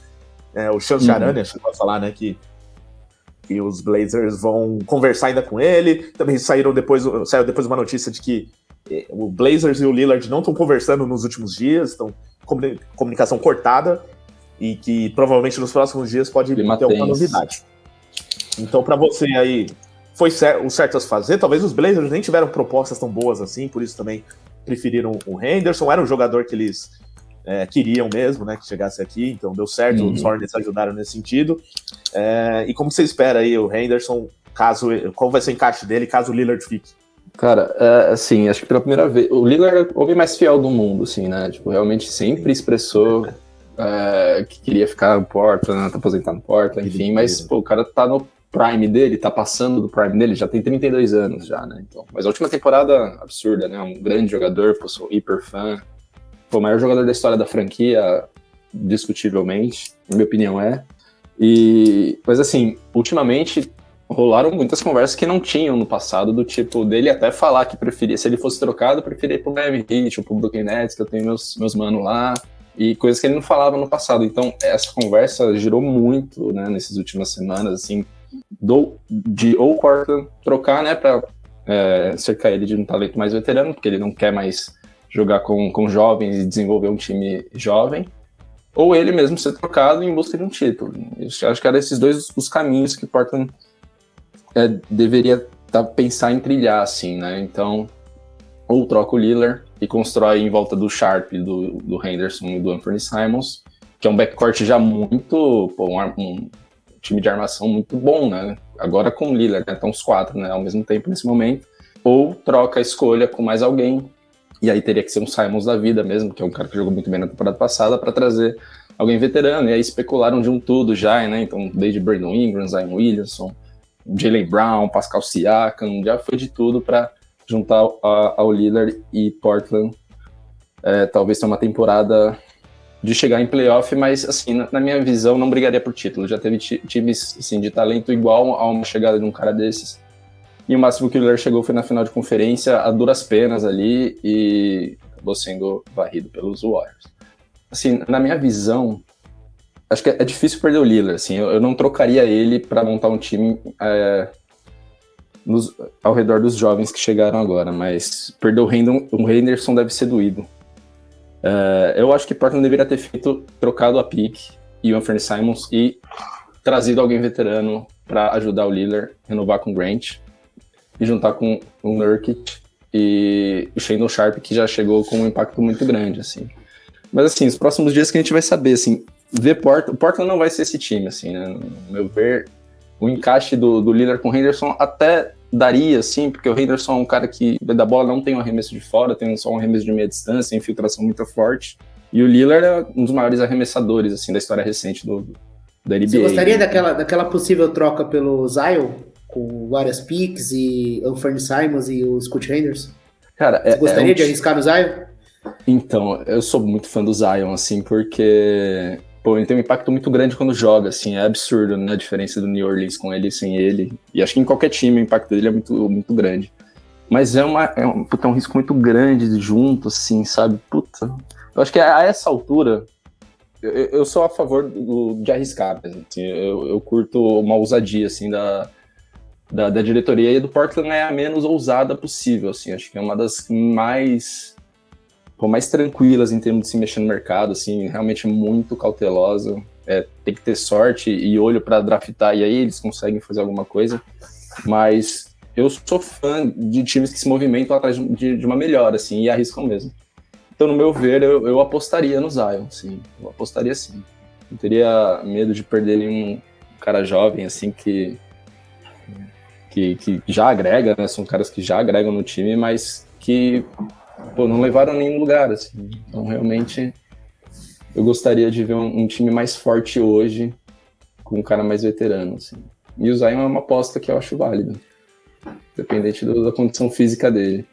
É, e se o Porta, assim, é que é uma escolha também, de, de fato, muito conservadora, ela aponta para um outro cenário, e acho que, mais uma vez, se o Portland, será que esse ano, mais uma vez, o Portland vai resistir a uma temporada ruim com o Lillard? Talvez se de novo começar mal, mas que o Lillard tá falando que vai continuar, pode ser um momento ideal para trocar, fazer o quê? Assim, porque ele realmente veio de uma temporada muito boa em termos números, de em termos de números. Né? O Lillard jogou uhum. muito a temporada passada.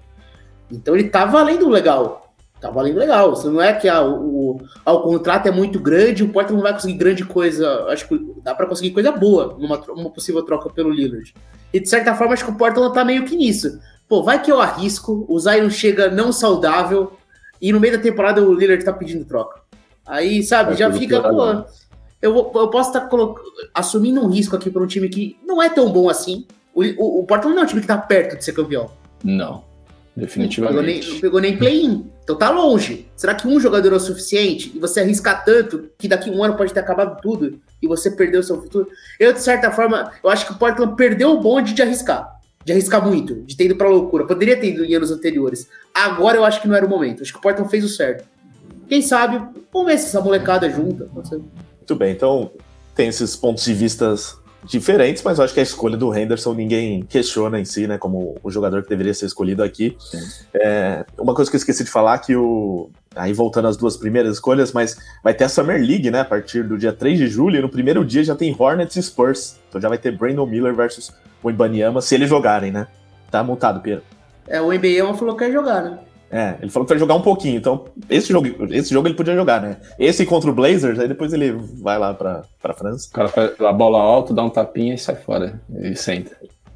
Exatamente. Então, ó, pra gente dar uma acelerada aqui no draft, é, falando de alguns outros destaques, só na sequência, a gente, eu acho que o primeiro destaque interessante é esse daqui, dos dois irmãos serem selecionados juntos, né? Os irmãos Thompson.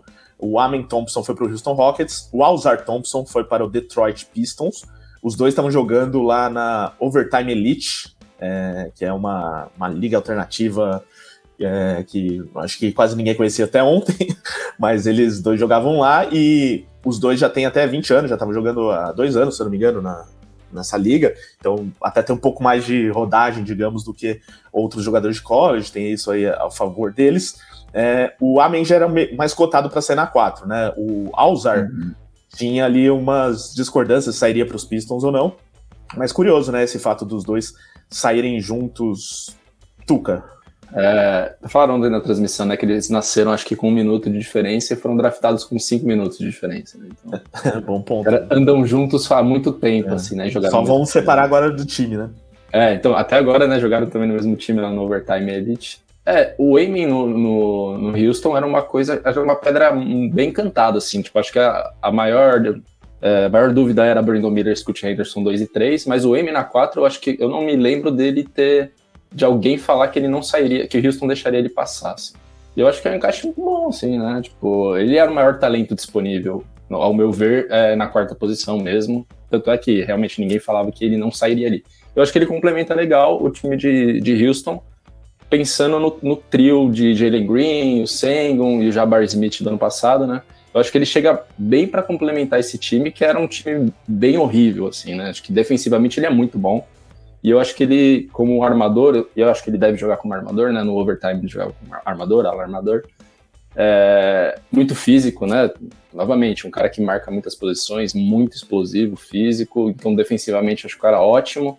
Ofensivamente, é um cara que sabe criar muito bem. Eu acho que seria um complemento muito legal para Jalen Green, que é um pontuador muito bom, né? Uh, então, para Houston, acho que não tinha muita dúvida, era pegar ele e ele encaixa muito bem no time. Um talento aliado ao encaixe, acho que não tem erro aí.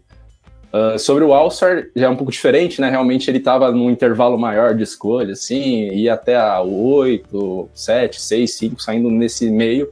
E aí realmente o Detroit resolveu pegar. Ele também jogava numa posição mais uh, a, a, armador, alarmador, mas ele chega no Detroit que tem Jaden Ivey e o Cade Cunningham já, que são pô, jogadores que já se provaram muito bom para o Detroit né, na, na armação.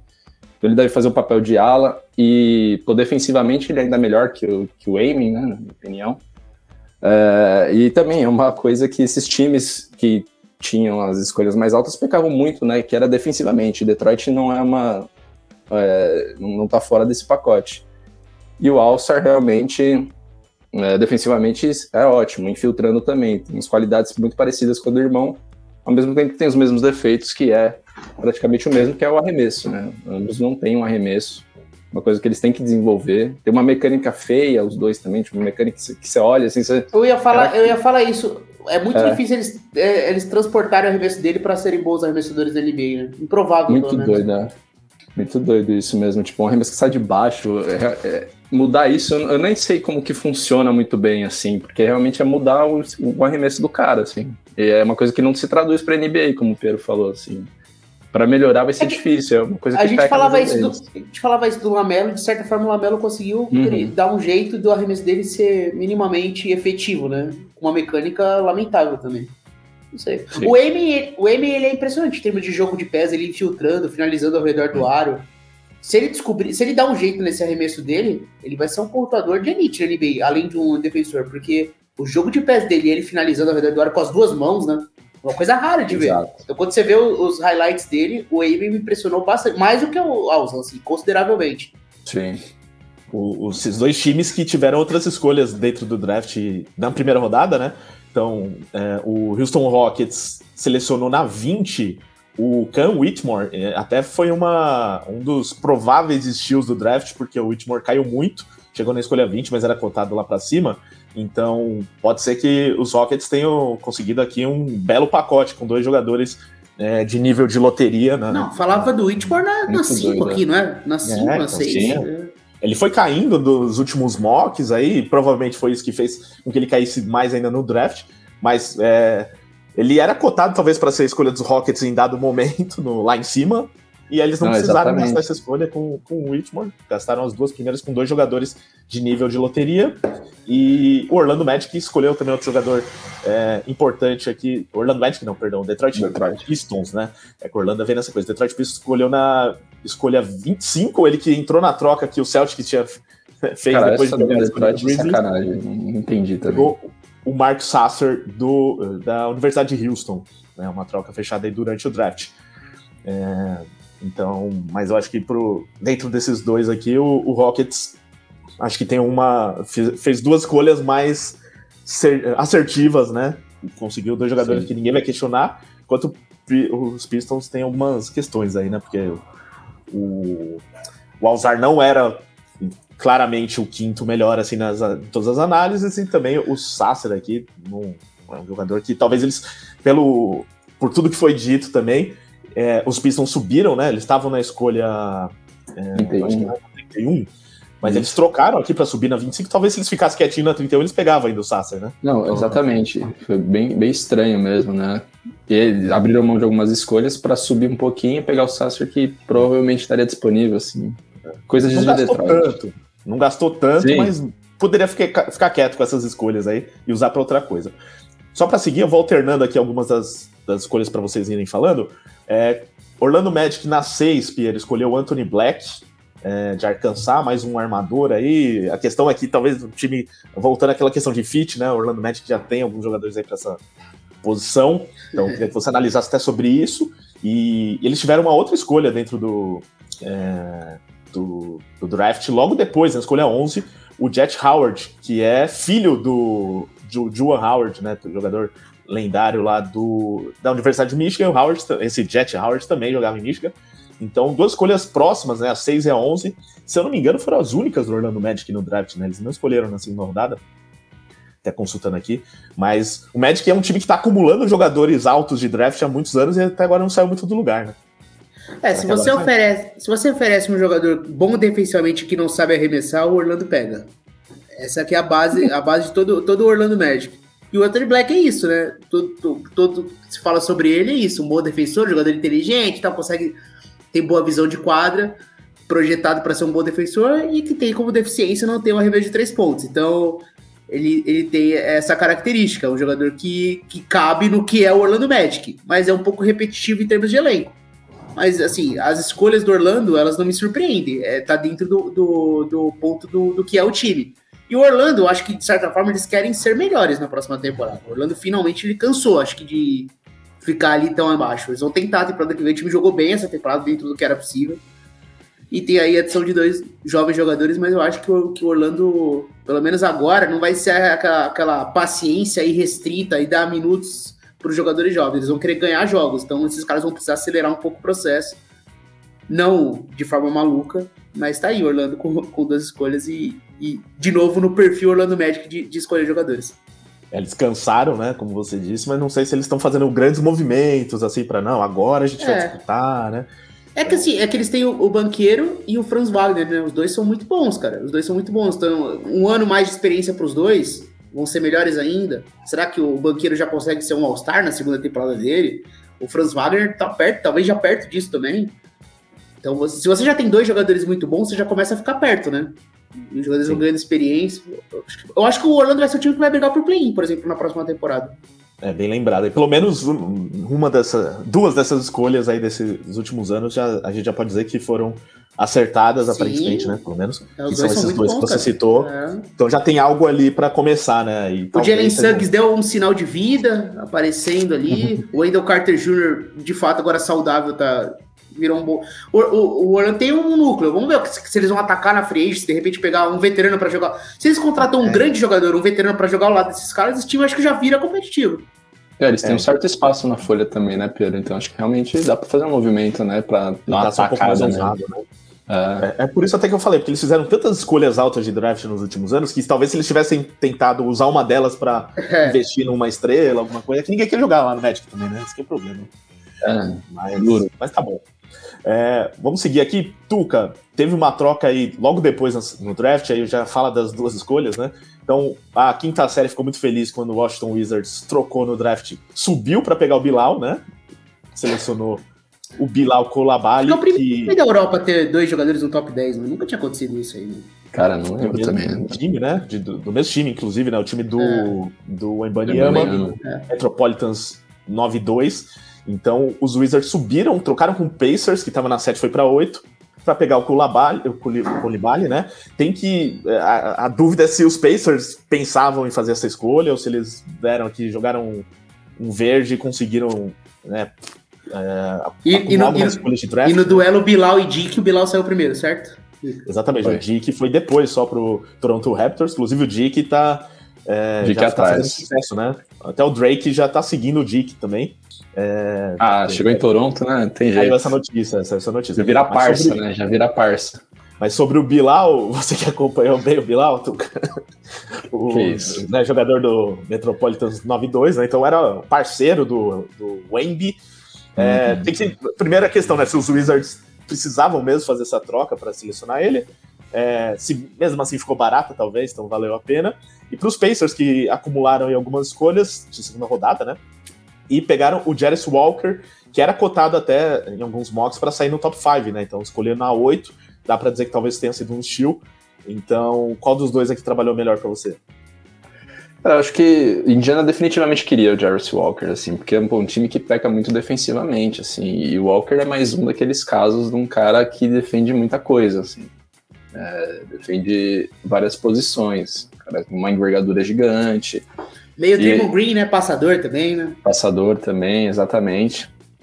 Eu acho que veio para complementar a Indiana, acho que definitivamente queria isso, né? Eles têm o Halliburton, tem o, o Maturin como armadores que acho que já se provaram que, pô, já, sabem. Maturin espera, a gente espera uma evolução, né, natural. Mas acho que ele pode ser um, um cara eficiente que produz pontos, assim. E o Halliburton, acho que teve a melhor carreira, a melhor temporada da carreira dele, né? A gente já sabe é, como ele joga e o, o potencial dele. Uh, e eu acho que Indiana fo focou nisso, né? Defensivamente era o grande calcanhar de Aquiles do time, né? O time muito ruim defensivamente. O Jarvis Walker era o cara, acho que disponível, que melhor completa, completa essa, essa deficiência do time, assim. Além deles, eles pegaram o Ben Shepard também, né? Que é um cara que acho que é muito parecido com, com o Nembhard, né? Que também teve sucesso no time na, na última temporada, né? Um cara que, é, não esperava muito canadense e realmente teve uma temporada muito boa. E agora sobre o Washington, pegar o Koulibaly, pô, o Koulibaly é um cara que também subiu muito, assim, no, no, nos mocks aí, em pouco tempo, muito por conta da campanha, muito, não, essencialmente por conta, né, da campanha do, do time, né, liderar atrás do, do Imbaniama o, a campanha do Metropolitans lá na, na França até a final, mas é um cara muito novo, muito atlético, com também medidas excepcionais, assim, uma envergadura muito grande, mas é um cara bem cru, assim, ofensivamente, um cara que se atrapalha com a bola às vezes, assim. Realmente, eu achei que, acho que no meu mock ele estava mais atrás, assim, ele subiu muito, né, até chegar na, acabou saindo na oitava, né, pro Wizards, chegando na oitava, né, mas é, até pouco tempo antes do draft ele tava, pô, saindo até 12, 13, e de repente ele tá aí no top 8. Assim, não sei se o Wizards realmente acha coisas assim que realmente eu não vi e o pessoal não, não tem visto muito, assim, mas o Koulibaly eu achei que saiu muito acima, assim. E não tem a ver com fit, não tem a ver com nada, é realmente talento que o Wizards acha que, que pode desempenhar, o potencial que ele tem, por ser um cara novo e ter as medidas que ele tem, uh, e defensivamente ser um cara bom, ofensivamente acho que eles acreditam que o Koulibaly pode melhorar o, o arremesso, as tomadas de decisão dele, que são as coisas que ele, que ele mais peca. E, pô, para a campanha, para o que o Wizards é, pretende daqui para frente, né, processo de reconstrução total que entrou de cabeça agora, eu acho que bem válido, assim. Acho que eles acreditam muito nele.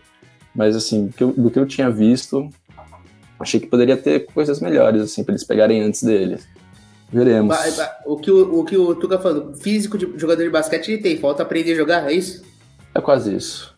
Aí é um detalhe, Cara, mas né? assim, é, o detalhe da questão técnica. Mas a gente vê cada vez mais a NBA apostando nesses prospectos, assim, fenômenos físicos e você vai, uhum. ainda mais quando você tem tempo para desenvolver, você vê alguma coisa, tipo um atributo defensivo, alguma forma, um ímpeto, uma criatividade, você vê que você pode abordar a partir dali. E aí você vai na, no cara que fisicamente é privilegiado. E chama atenção a geração francesa, né?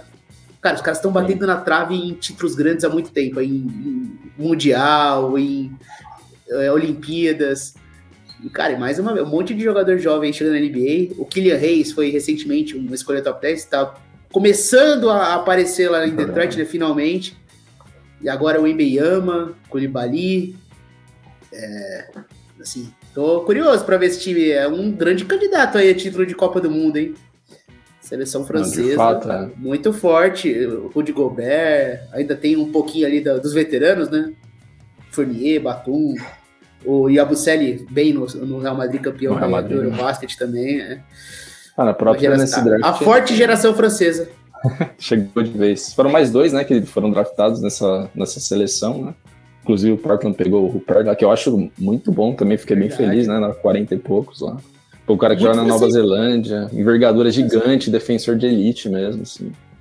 Então, realmente, uma geração, tudo cara abaixo de 20 anos, né? Um time de base muito forte. Os caras já jogam no profissional já, né, na verdade, então... É. E tem os veteranos ali para fazer a passagem de bastão na seleção. Ó, pra gente é. fechar aqui do, do top 10, o Utah Jazz na 9 escolheu Taylor Hendricks, que é de UCF, e o Jazz teve mais duas escolhas no draft, teve ainda é, aquela escolha que era do Timberwolves, que vai ter por muitos anos aí do Rudy Gobert. Na escolha 16 selecionou o Keontae George de Baylor. E depois, ainda na escolha 28, pegou o Bryce Sensabaugh, que era de Ohio State. A minha única questão aqui, às vezes, será que o Utah Jazz não deveria também ter pensado em trocar uma dessas escolhas, né? Já que tá com três, escolheu as três na primeira rodada. Então, realmente, não, é, parece que o foco do Jazz aqui é, é, reformular o elenco a partir de jovens jogadores. Tem até especulações de que vão trocar os que tem lá, né? Tipo Colin Sexton. Então, é, é por aí. Você acha que é o um movimento correto, Pierre? É, o, o Sexton tem contrato por mais quatro anos, né? Gente? Eu, então o Utah tem aí um certo controle para conseguir fazer uma troca. E o Utah foi muito surpreendente na última temporada, né? Vamos falar a verdade. O Utah. Sim. A projeção, quando o Utah começou a montar o time dessa temporada, era eles estarem na briga pelo Embeyama. E eles, de forma surpreendente, montaram um time que fazia sentido em quadra. É, excepcional temporada do Markley, que foi titular no All-Star Game. É uma loucura isso, né? De pensar essa temporada que o Markley ia ser titular no All-Star Game.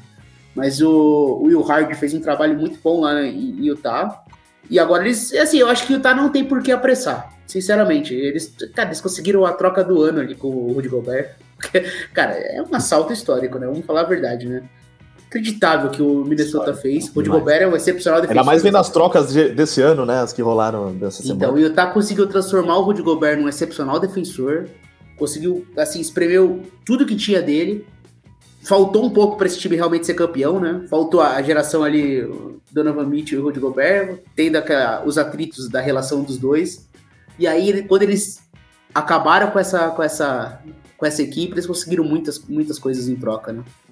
Então, foi muito bom. E agora eles fazem três apostas aí. Tem, tem de todos os tipos aí, jogadores criativos, bons Nossa, defensores, sim. bons arremessadores. Eles pegaram cada um num perfil. Eu acho que o Utah tá num caminho interessante. E eu acho que o Utah não precisa ter pressa porque eles já estão mais acelerados do que era, do que era esperado. Nossa, eu concordo. Tem cap pra caramba também, né? Então, realmente, acho que eles economizaram anos aí nessa caminhada. É, até como eles foram bem no ano passado, né? Eles podem seguir numa linha de, pô, a gente já tem um time mais ou menos bom. Quem sabe esse time se desenvolva para ser competitivo esse ano. Ou então vamos trocar mais uns jogadores, porque o time tá bom demais, e vamos piorar um pouco. E aí deixa para mais para frente que o time vire bom, né? Não, por exemplo, eles pegaram o Markkinen sem valor nenhum. Hoje, se eles quiserem trocar o Markkinen, é. eles vão conseguir muita coisa em troca. Então, às vezes. É, por isso que Boa eu falo fazer sobre... isso agora, eu acho, viu? Porque é, vai é... que o Markkinen volta ao normal. Né? Exato. Por isso que eu falei, por exemplo, sobre o Jordan Poole do Wizards. Pro Wizards, talvez não seja jogo trocar ele agora. Espera um pouco. É, ele num outro ambiente, daqui a um ano ele pode estar valendo muito mais. Então você não precisa ter pressa para trocar seus jogadores se você está num processo de rebuild. Porque existem jogadores que de fato fazem você ser muito bom. Então, pega um veterano como o Chris Paul, que eu dei exemplo. Ele vai te, naturalmente fazer você ganhar jogos. O Jordan Poole não vai fazer isso. Ele vai fazer 30 pontos e time vai perder. Então, eu acho que. E a mesma coisa o marketing. Apesar de o marketing ter sido muito positivo, né? o time ter vencido jogos. Às vezes é inteligente você pegar algum desses jogadores, colocar em quadra, deixa eles pontuar e aumentar o valor de mercado deles. Ó, e para fechar o top 10, aí já faz um pacote também que envolve algumas trocas, porque o, a décima escolha foi do Thunder, mas eles subiram aqui para a décima é, para selecionar o Kayson Wallace. É, aí dá para a gente analisar na perspectiva do Thunder, mas a, acho que é mais interessante ainda ver o que o Mavericks fez aqui, porque eles fizeram alguns movimentos de draft que não são muito usuais e, e deram uma chacoalhada aí no, no elenco, né? Então, para eles descerem para 12, eles enviaram junto o Bertans para o Thunder. Ou seja, eles deram um jogador e uma escolha maior do que a do Thunder para se livrar do Bertans mesmo. Então, tirar o contrato da frente, né? Mandou para o Thunder, que é um desses times que tem cap e tudo, então pode absorver o Bertans, não sei se vai ficar lá ou não. Mas aí o Mavericks foi para 12, selecionou o Derek Lively, que é um pivô de Duke, também era bem cotado aqui, o que indica que provavelmente eles não vão ficar mesmo com o Christian Wood, talvez. Então já estão renovando o time a partir do draft. E aí depois uma outra troca interessante veio na escolha 24, aí foi uma troca com o Sacramento Kings, que aí foi o inverso, foi o Kings enviando a escolha 24 e ainda o Richard Holmes, e mais um indício né, em relação ao Wood, né, mais um pivô para o Dallas Mavericks. É, e aí os Kings só ganharam em contrapartida uma trade exception de 17 milhões de dólares. Então também é um movimento que não é muito normal. Foi gerada pelo Bertans, né? Isso. Ah. Então, eles usaram essa, essa trade exception já para troca. Eles geraram a trade exception pelo Trade exception é basicamente um valor que você consegue fazer para esses. Esse valor é transformado no seu cap, né? Você pode é, preencher ele depois. É. Então, agora, pelo que eu entendi, o Sacramento tem 30 milhões de espaço para gastar. Então, eles podem fazer um contrato, sei lá, de 120 milhões com o jogador por 30 milhões por temporada. E ele caberia nesse contrato. Sei lá, se é um time que quer ter um Chris Middleton da vida, por exemplo, pegar um free agora eles têm a opção de oferecer um grande contrato para ter uma terceira estrela, vai ao redor de, de Aaron Fox. Sim. Basicamente, então... o Sacramento Kings foi criar alguma coisa para gerar esses 30 milhões de espaço para tentar trazer um, um terceiro, uma terceira figura para fazer companhia a, a Sabonis e, e a de Aaron Fox. E aí, no fim das contas, se livra também do contrato do Holmes e é, acabou para isso tendo que pagar a escolha 24, que o Dallas Mavericks transformou no Olivier Maxen Prosper, é, que era de Marquette na, no college. É, então, assim, várias perspectivas para analisar aqui, Tuca, mas então Thunder levando aqui o Keyson Wallace, subindo para isso, o Mavericks fazendo um monte de troca, mas no fim das contas se livra do Bertans, pega o Lively, pega o, o, o Prosper e o Richard Holmes. E ainda o Richard Holmes, né? É. Então, é, entre vários movimentos, acho que até o melhor foi ter se livrado do contrato do Bertans aqui, mas dá para fazer uma análise completa disso. E também essa movimentação do Sacramento Kings. Antes dela focou bem defensivamente, assim, né? O livro ele também subiu muito, assim, acho que muitas pessoas desacreditavam dele, porque ofensivamente ele é praticamente nulo, assim, ele não tem muita participação, a não ser pegar a bola e enterrar coisas muito próximas da cesta, não tem arremesso nenhum, mas é muito grande, um pivô muito grande, de certa forma é, é móvel também, então é, dentro do garrafão ele é um bom protetor de aro, assim, é uma coisa que Dallas sofreu também imensamente na última temporada. E o Maxence Prosper, a mesma coisa, é um jogador de mais características defensivas. É, e realmente uma coisa que o Dallas, né, na última temporada, teve uma, né, uma, uma, tentativa de juntar o Carrier com, com o Luca Doncic para uma corrida para uma temporada melhor, mas não conseguiu nem chegar na pós-temporada. E no draft, acho que eles ficaram muito mentalmente. Vamos melhorar as características que a gente está muito defasado defensivamente. E a chegada do Holmes também para parear com o Lively é, na questão dentro do garrafão como pivô. Sobre é, o. O Michel Holmes é muito bom em ataque de pick and roll. Ele, ele já. Todos os times que ele passou, ele tem algumas limitações, ele não é um pivô tão alto assim. Mas dentro dos tempos de Sixers, depois Suns, ele, eu acho que ele é um jogador que pode ajudar vindo do banco, junto com. Combina com o Kyrie Irving Don't. Enquanto o Lively é isso aí, né? um time que tem Kyrie Irving e Don't não precisa de mais ninguém que saiba arremessar, né? Fazer ponto. Os outros dois fazem tudo e os outros três ficam assistindo. Então um pivô que pega rebote em terra, tá bom. É o suficiente, né? É, exato. Keyson Wallace, acho que pra, pro Thunder é uma situação de também um ótimo defensor de perímetro, assim. Então, jogar com o Dort, realmente o Thunder não precisa de alguém, assim, na armação que conduza e pontue, tendo o Shai e o Josh Gidey, assim. Então, Keyson Wallace é um excepcional defensor de perímetro, é um cara que rouba bola, dá toco, hiper atlético também, apesar de não ser tão alto. Mas eu acho que é um complemento bem interessante para o Thunder, assim, como armação, justamente por, por, por, ser um cara com características defensivas similares ao Dort, que é uma coisa que. É, e tem a chegada do Holmgren, né? É um, é um time que, que tem muito tamanho já, né? E acho que eles, eles foram bem cirúrgicos em escolher o Wallace. Assim. Acho que é um, é um, cara que vai contribuir em algo que o time talvez não, tem, não tinha tantos jogadores com a característica. Né? Então acho que foi, foi uma boa escolha, assim, sem dúvida. Então, ó, já falamos do top 10, demos uma geral aí, citamos vários jogadores fora do top 10 também. Então, já para fechar mesmo o programa, já falamos bastante, é, vamos é, com um uma palpite ou uma impressão de vocês, primeira impressão, de qual time trabalhou melhor, qual time trabalhou pior aí no draft, ou né, um dos que trabalhou melhor, um dos que trabalhou pior.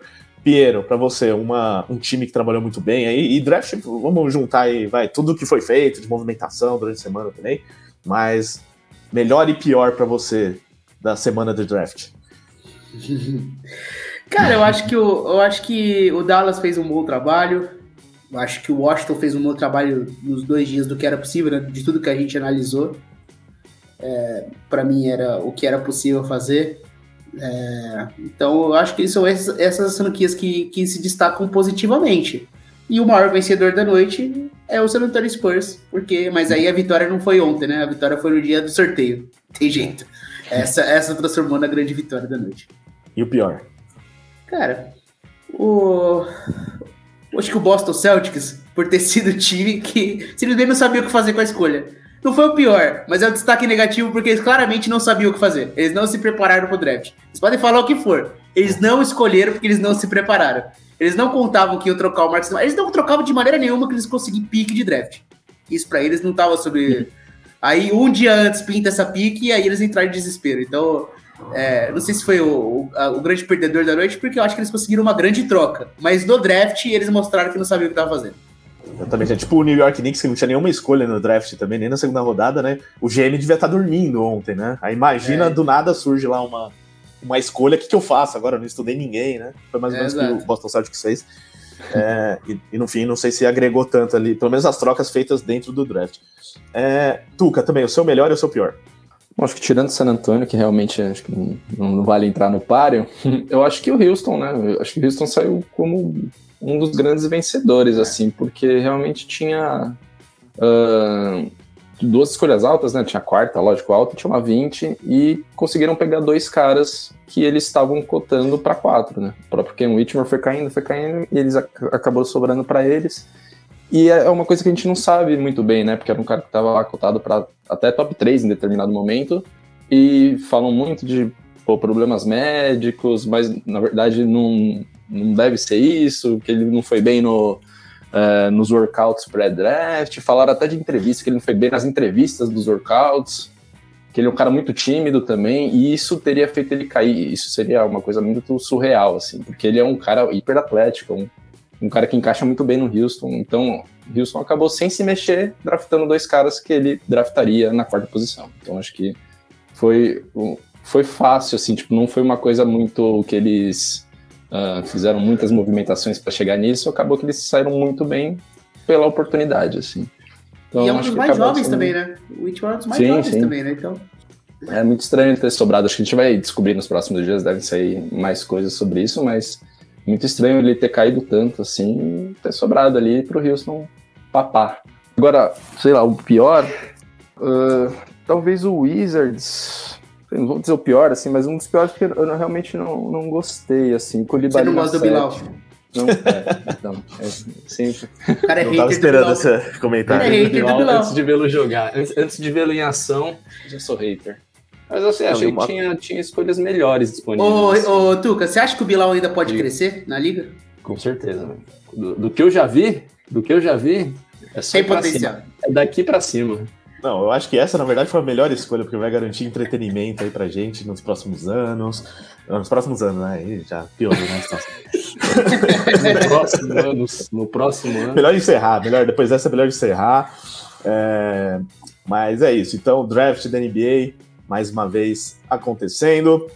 E é, demora um pouco para a gente ter uma certeza de quem trabalhou bem, quem trabalhou mal, na, vamos ver na prática. Só dos Rockets, uma questão interessante, né? Eles selecionaram esses dois, já tinham um elenco de jovens jogadores ali dos últimos anos de escolhas altas, e tem aquele grande boato da volta do James Harden, né? Que quem sabe aconteça, e aí vai ser um outro Houston Rockets na próxima temporada. Eu tô até torcendo para que isso aconteça, para realmente ter uma movimentação lá no time texano. É, é. Houston, Houston de Emil Doca agora, né? De, é, ainda pegou Escondam um suas esposas. ainda bem que o, o, Harden. Eu não sei nem se ele tá casado ou namorando atualmente, mas ele não tem muito apego né, não, né, a isso. O então, Harden tem que tem camisa aposentada nos strip clubs de Houston, né? É, então vai voltar lá, vão desaposentar agora. Exato. Então é isso. Algo a acrescentar para fechar aqui, Piero? Não, é isso. É, de fato, e tá chegando agora a Free Agency também, né? Final do mês. Então já começam mais vem. negociações, mais negociações, contratações. A gente vai estar aqui de volta para analisar tudo isso.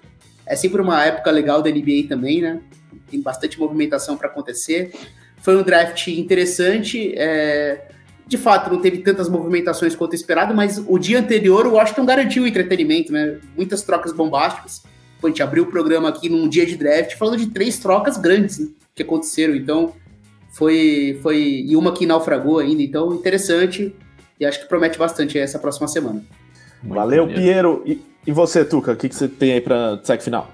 Uh, não, é só falar do Márcio, né? Talvez do. que foi o único brasileiro que se inscreveu, do Franca, né? 20 anos, pivô, campeão de tudo com, com o time nesse ano. E até tinha uma expectativa né, dele sair na segunda rodada, no fim da segunda rodada, ele teria impressionado nos treinos do, do Brooklyn Nets, que tinha a escolha 51, mas acabou não sendo escolhido. É, mas fica aí, ele pode ser, pode integrar algum time na Summer League. Acho que tem grande chance disso. A expectativa é que talvez ele consiga jogar Summer League.